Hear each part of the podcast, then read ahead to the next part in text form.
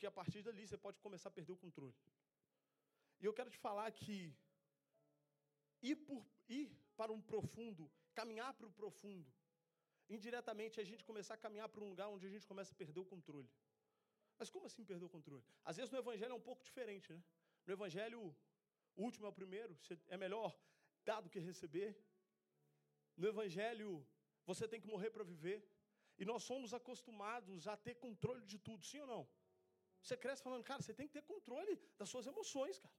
Você não pode ser uma pessoa levada por sentimentos, você tem que ter controle. Você tem que ter controle das suas finanças. Você não pode ser uma pessoa desorganizada financeiramente, você tem que ter controle. Você tem que ter controle do, da forma como você se relaciona com as pessoas. Você tem que ser uma pessoa controlada, sim ou não? Você ouve só todo tempo, você tem, você tem que ter controle, cara. Mas às vezes no Evangelho, como eu falei, o último é o primeiro, e às vezes no Evangelho nós, a mensagem nos convida a perder o controle. Mas como assim perder o controle? Eu acredito que quanto mais profundo nós vamos, quanto mais nós aprofundamos, com, com maior a maturidade, mais nós entendemos que o Evangelho nos convida a pegar o controle e entregar na mão de Jesus. Quanto mais fundo, menos controle. Quanto mais profundo, mais ele vai começando a ter espaço e controle sobre todas as áreas. E, e pensando muito sobre isso, cara, que nós somos realmente acostumados a querer ter o controle, velho.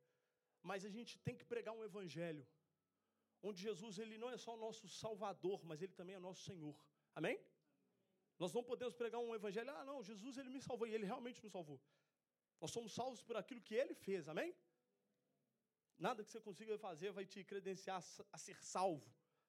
Nós somos salvos por ele, por aquilo que ele fez, ele é nosso Salvador. Mas nós não podemos deixar de falar que ele é o nosso Senhor.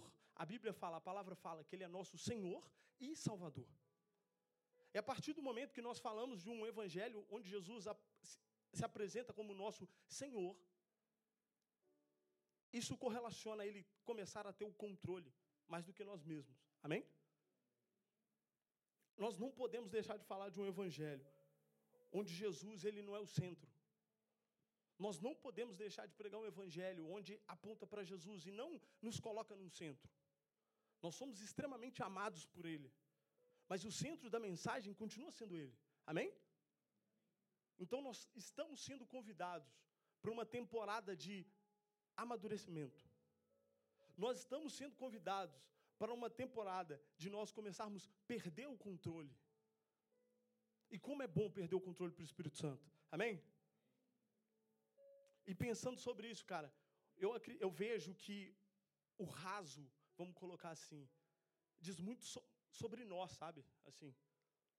E sabe qual que é o mais legal, velho? O legal do evangelho que eu não vou chegar aqui e falar, olha, existe uma, uma mensagem, um convite para o profundo. Cara, você tem que ir para o profundo para Deus chamar. Não. Sabe qual que é o legal? Se você falar assim, não, Jesus, eu quero ver uma vida rasa mesmo. Uma vida comum. Uma vida na média mesmo. Quero ir para a igreja, voltar para casa e tá ótimo. Eu quero o, básico. Cara, Jesus vai te amar menos por conta disso? Não. Não há nada que você possa fazer para que ele te ame mais ou menos. Você não vai para o profundo para falar, cara, quanto mais profundo eu estou indo, mais Jesus me ama. Não, não. A verdade é que você, quando você entende o quanto Jesus te ama, mais profundo você quer ir. Quando você entende quão grande o amor é, mais profundo você quer ir. Você não vai para ser amado. Mas o interessante é que se você decidir ficar, cara, eu quero ficar numa vida mediana, eu quero fazer aqui o 6 barra 10, e, e para mim está ótimo, cara. Tudo bem, Jesus continua te amando. Mas eu quero te falar, velho, que o profundo, o profundo é um lugar surreal, é um lugar diferente. Você pode ver. Cara, às vezes quando nós vamos na praia, você ali está no mar, às vezes você faz um passeio de lancha lá e cara, você vê isso, realmente é, é uma paisagem muito bonita. Mas quando, velho, quando nós olhamos alguns documentários, cara, você já viu as profundezas como que é? Você já viu documentários onde você tem acesso a ver as profundezas, velho? E eu te falo que o, segredo está no profundo. Vamos colocar o tesouro, o ouro está no profundo. E é uma opção, cara. Como eu falei, é uma opção é, de querer aprofundar ou não, mas existe um segredo em, na maturidade, existe um segredo em perder o controle, existe um segredo em se aprofundar no relacionamento. E até E até dentro disso, eu, eu já te, até contei esse testemunho aqui uma vez. Foi num domingo à noite. Foi num domingo à noite, eu fui numa. Eu fui comprar uma pizza perto do, meu prédio. Eu saí fui a pé comprar uma pizza. E aí eu lembro quando eu cheguei nesse lugar para comprar a pizza. Eu estava ali né, dentro da padaria lá esperando ficar pronta a minha pizza. E beleza, estava mexendo no celular, estava distraído. E de repente, cara, começou um grito muito alto do outro lado da rua, velho. Um grito muito alto do outro lado da rua. Muito alto. E aí eu fui, cheguei, olhei para ver o que, que era. E o grito muito alto. Aí uma pessoa virou para mim e falou: Tá vendo aquela criança ali? eu falei: Tô, velho. Cara, ela tem problema, um problema muito sério. E tem hora que ela dá essas crises. Cara, tava a avenida inteira olhando para a criança e, e, a mãe dela tentando, a mãe do, do, menino, tentando acalmar o menino. E o menino gritava muito alto. Ele gritava tão alto que lá do condomínio, quando eu cheguei, a Lohane falou que eu vi os gritos. Era muito alto. E a avenida cheia, alguns estabelecimentos comerciais, todo mundo olhando. E a criança gritava muito, cara. E eu fiquei olhando lá de dentro, esperando minha pizza, e olhando para a mãe, cara. E a mãe, ela, às vezes, até um pouco constrangida pela situação, tentando acalmar o filho. E o filho gritava, gritava e chorava muito alto, cara. E eu de dentro da padaria olhando aquilo tudo. E o cara falou: Sua pizza está pronta.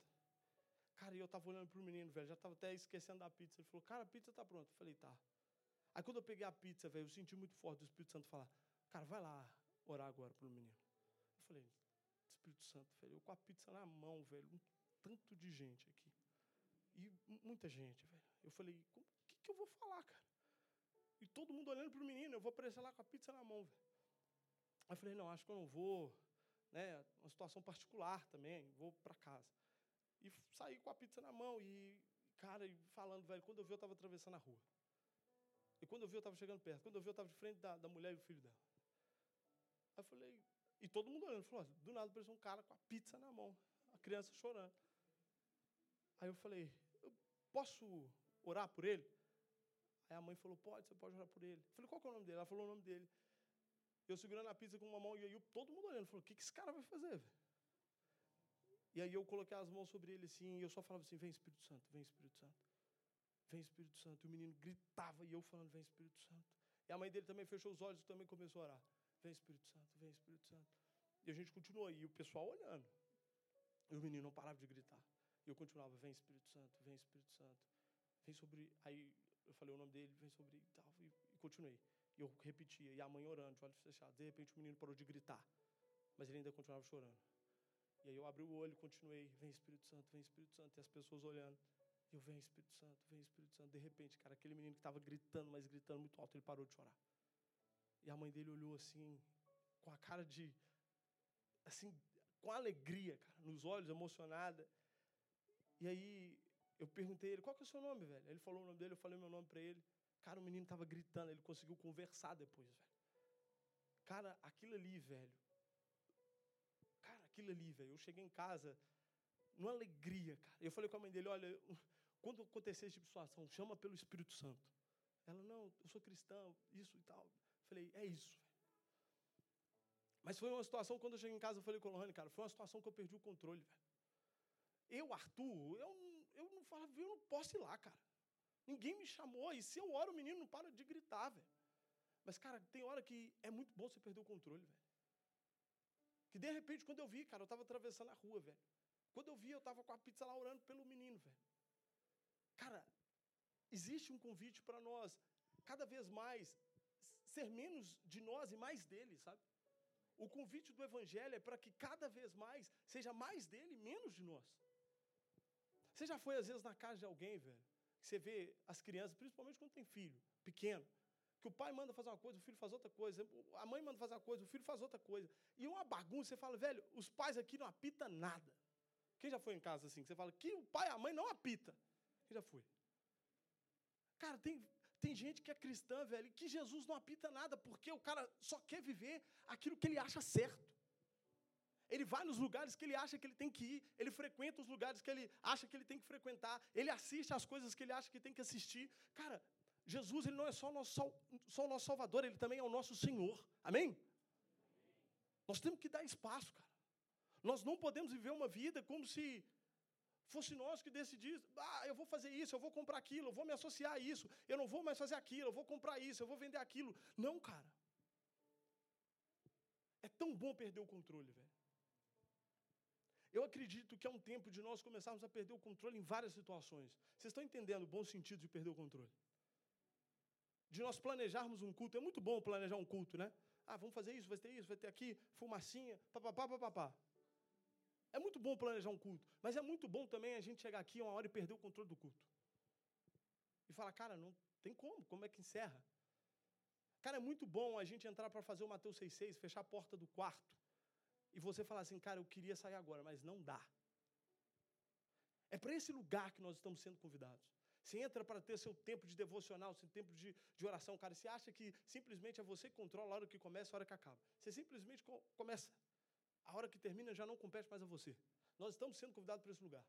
Nós não estamos sendo convidados para fazer uma oração. Ah, eu tenho que orar cinco minutinhos porque eu sou cristão, eu aprendi que tem que orar de dia, antes de dormir, antes de almoçar. Não. De, de você entrar e falar assim, cara, hoje eu não sei como que eu vou sair, a hora que eu vou sair. Nós estamos sendo convidados para caminhar para esse lugar, para caminhar para esse ambiente. Sabe, a gente programar reuniões e perder o controle, ir para o Mateus 6,6, fechar a porta, perder o controle. Você está na rua e de repente você perde o controle, cara. Esse é o convite do Evangelho. Esse é o, esse, esse é o lado, essa, essa é a profundeza. Quando você vê, você não apita mais. Esse é o convite. Ele é o nosso Senhor e Salvador. Amém? E, e dentro disso, eu queria ler com vocês Provérbios 16, versículo 1 fala assim: As pessoas podem fazer seus planos, porém é o Senhor Deus quem dá a última palavra. As pessoas podem fazer os seus planos, porém é o Senhor Deus que dá a última palavra. Isso aqui é para quem está afim de perder o controle. Porque tem gente, velho, Deixa eu te falar, quem fez meta aqui para 2024, colocou lá em algum lugar uma metinha? Quem fez?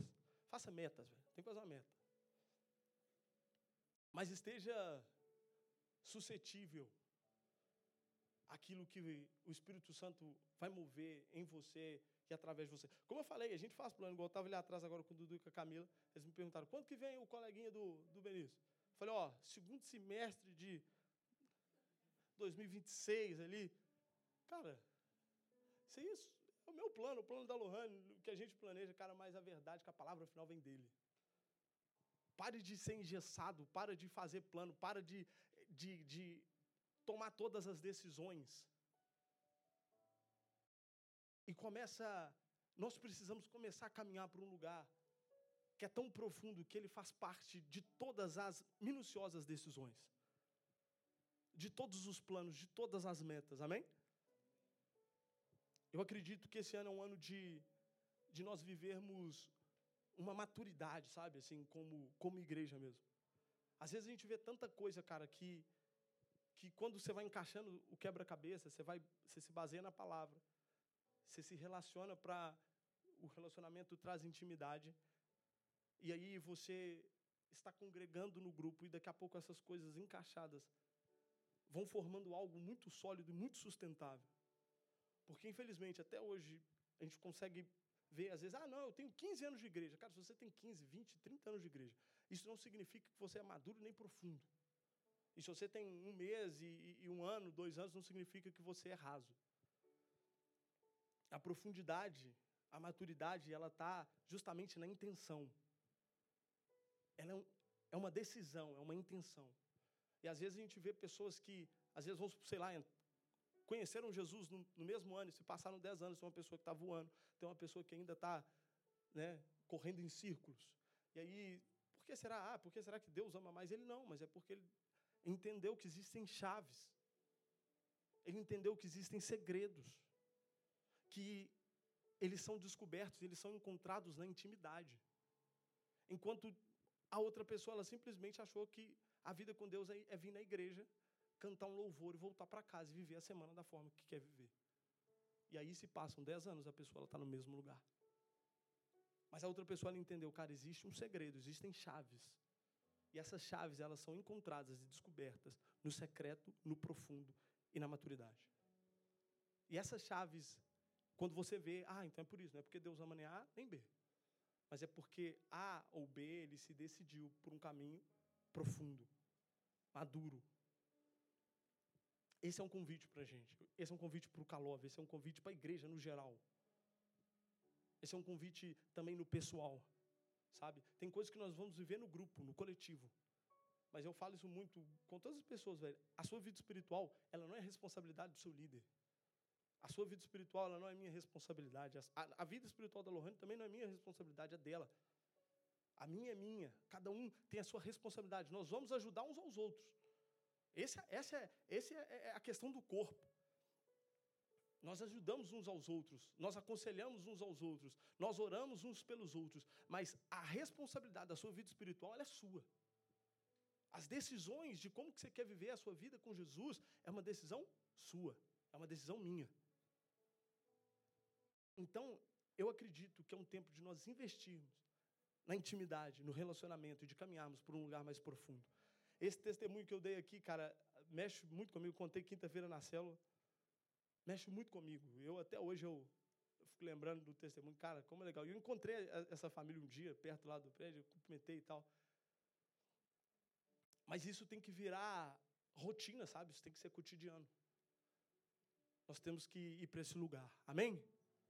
Eu acredito que esse ano é um, lugar, é um ano de, de nós caminharmos para isso, e como Pedro cantou aqui, incomparáveis são tuas promessas. Amém? Incomparáveis são as tuas promessas, incomparáveis. Incomparáveis, cara. Incomparáveis, cara. Cantou isso aqui eu fiquei pensando, cara, incomparáveis são, velho. Sabe, a gente tem uma opção de viver uma vida normal, cara. E como eu falei, Jesus não vai te amar menos por conta disso. Viver uma vida ali na média, 6 barra 10, né, passar de ano. Mas eu te falo, velho, incomparáveis são as promessas dele para mim e para você. Nós temos hoje a oportunidade de viver uma vida extraordinária. Nós temos a oportunidade de viver uma vida sentimental extraordinária, financeira, profissional, família, igreja, tudo de forma extraordinária. Existe essa oportunidade. Incomparáveis são as promessas. Quando nós vamos para a palavra, nós reconhecemos que incomparáveis são as promessas. Hoje nós temos a possibilidade de vivermos uma vida sobrenatural nele. Incomparáveis, cara. Nós não podemos pegar tudo que está disponível para mim, tudo que está disponível para você, e simplesmente escolher uma vida divina na igreja, cantar um louvor, comer depois do culto e ir para casa. É uma oportunidade que nós temos de viver, não só de cantar, mas de viver as promessas na plenitude dela para as nossas vidas, para os nossos relacionamentos, para a nossa família, para o nosso ministério. Amém? Queria te convidar a ficar de pé para nós orarmos. Se puder cantar essa canção de novo, Pedrão. Incomparáveis são as tuas promessas. Incomparáveis. Jesus, nós não queremos simplesmente ouvir falar das suas promessas, mas nós queremos ir para um lugar onde nós participamos e nós conseguimos colocar os pés sobre tudo aquilo que o Senhor tem para nós. Existe um convite para o profundo. Isso não tem a ver com o nosso tempo de igreja, isso não tem a ver com os nossos pais, mas isso tem a ver com a nossa decisão.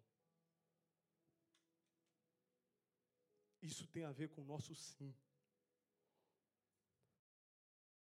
Cara, eu te falo, velho, tem tanta coisa disponível para mim e para você. Tantas coisas disponíveis para nós. Quantas coisas disponíveis. E, essas chaves, elas sempre estão na intimidade, no secreto, nas profundezas. Obrigado, Jesus, obrigado porque existe um convite. O Senhor fez tudo para que nós, pela Sua graça, pudéssemos viver a profundidade com o Espírito Santo. Obrigado, Jesus, obrigado. O raso diz sobre nós, mas o profundo diz sobre o Senhor. O raso de sobre nós, mas as profundezas de sobre o Senhor. Obrigado por esse convite maravilhoso. Quão maravilhosa é a sua graça. Quão maravilhosa é a sua graça.